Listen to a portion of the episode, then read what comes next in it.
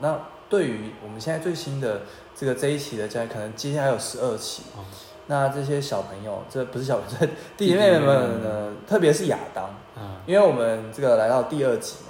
算是我们的第一位 这个亚当的来宾。对我们这个阿布哥有没有什么想要对他们说的话，或者是想要给他们一些建议啊，或者是想要勉怎么励样啊，对鼓励啊，哦，对，建议就是在祝福之前的话，就是自己的信仰的根基要打好，因为等于是说现在来讲的话，连读经的时间可能都没有。哦，真的，就是说你，你几乎没有时间都就是工作啊，就对是对什对么，，没有办法再所以自其我栽实培就是这样靠靠你以前读经，那你嗯可能吃老本，吃老本的时 候，对候，对对，这个经文是经文是哪一段呢？对很清楚，对对对，常讲对对对对常讲这一课常，讲。再来就是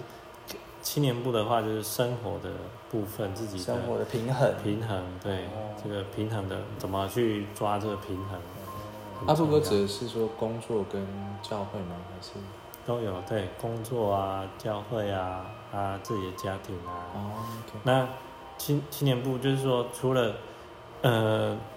教会还有工作之外，其实也要开始为自己的那个祝福，就是说你像有的人是呃可能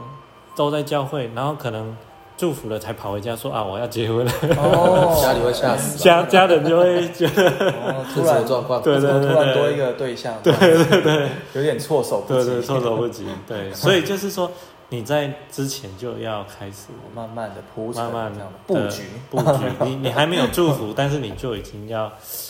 有有一些时间陪、哦陪家人啊，或者说去了解家人，